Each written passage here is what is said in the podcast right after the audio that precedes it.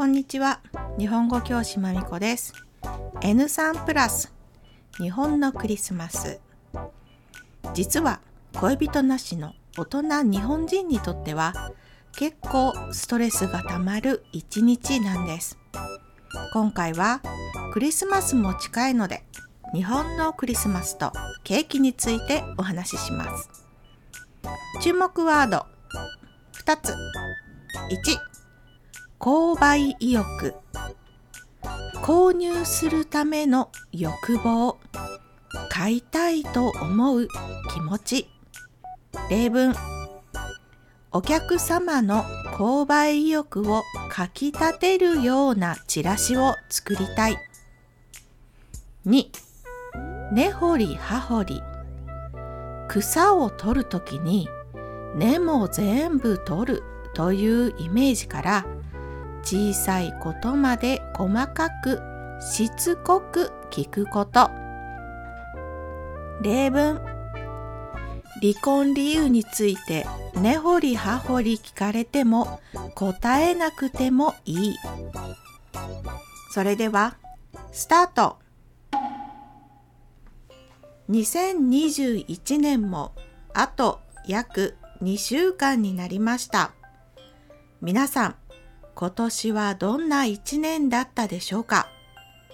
日本人の私はこの時期はクリスマスというよりも年末師走という感じが強くて意味もなく忙しく感じてしまいます。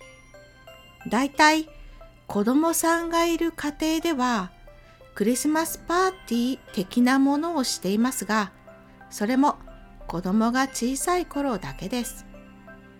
思春期になってくると家族で過ごすというより子供たちはお友達とパーティーをする方が楽しくなってクリスマスには別々に過ごす傾向にあります。家族ぐるみのお付き合いをしているようなところはそれでもできる限り継続して集まることもあります。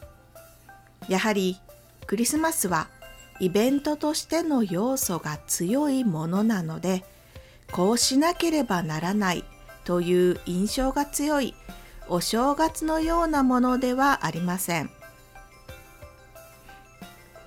おしゃれな家では毎年素敵なクリスマスの飾り、ライトやツリーなので室内を装飾します。テレビ番組では売れ筋雑貨や各地で開催されているクリスマスマーケットで購入できるものなどを紹介して購買意欲をかきたてています。クリスマスのキラキラした飾りは心が和みますよね。この時期は世界各地のクリスマスマーケットの映像が通常流れているんですが今年はやはりまだ少なめです。プラハもマーケットは中止になったと聞きましたが広場に鬼のような人がいるインスタストーリーを見ました何が起こっているのでしょうか？2年前のクリスマス時期にあそこに行きましたがまさにカオスでした。まあそのカオス的なところもクリスマスマーケットの醍醐味なんですけどね。では日本人はクリスマスにどこに行っているのでしょうか？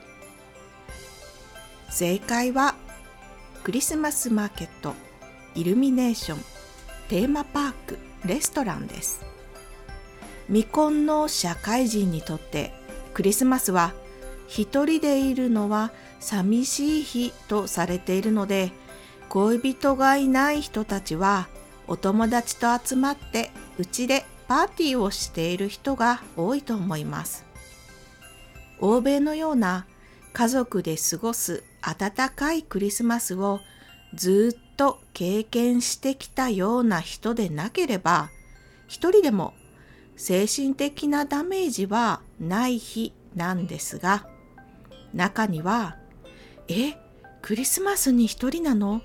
かわいそうと言ってくるような、あえて空気を読まない人が時々いるので、一人で過ごすことを隠す人もいるのが現状です。いちいち人のプライベートを根掘り葉掘り聞いてくる同僚やご近所ほど面倒くさいものはない。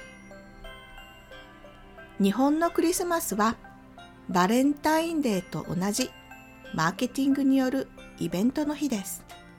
残念ながら欧米のように誰かを思いやるような家族で一年を振り返るような日ではないんです。日本でクリスマスを過ごす方々、その辺は割り切ってパーティーの日と考えてもらえれば誤解がなく済むと思います。それではケーキについて。クリスマス商戦の代表はクリスマスケーキです。今年はフードロス削減のために予約制になっているものも多くあります。嬉しいことです。ベーシックなのは生クリームのホールショートケーキです。いちごが上に乗っているふわふわのケーキです。それにプラスして有名なパティシエやホテルなどのケーキが並びます。ブッシュドノエルなどもありますが、日本スタイルのものです。残念ながらクリスマスのケーキはだいたい12月の初めに作り始めます。冷凍していたものをクリスマスの前日や当日に解凍してデコレーションなどをして渡すものがほとんどなのでその日に作ったいわゆる出来たてのケーキはかなり限られていますそういうのが食べたい人は手作りするんでしょうね私はあえてクリスマスに大量生産のケーキを食べようとは思わないのですが亡き父がクリスマスのホールケーキを楽しみにしていたので今年は仏壇に飾る用のホールケーキを今更どこかから調達しなければならない状況です。仏壇にホールケーキなんともシュールで日本っぽいですね。そもそもクリスマスケーキはキリストのお誕生日ケーキのはずです。では最後に結論。子供や恋人のためのロマンチックな日。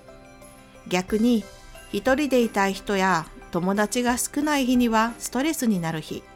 それが日本のクリスマスです。今日はここまで。ありがとうございました。終わり。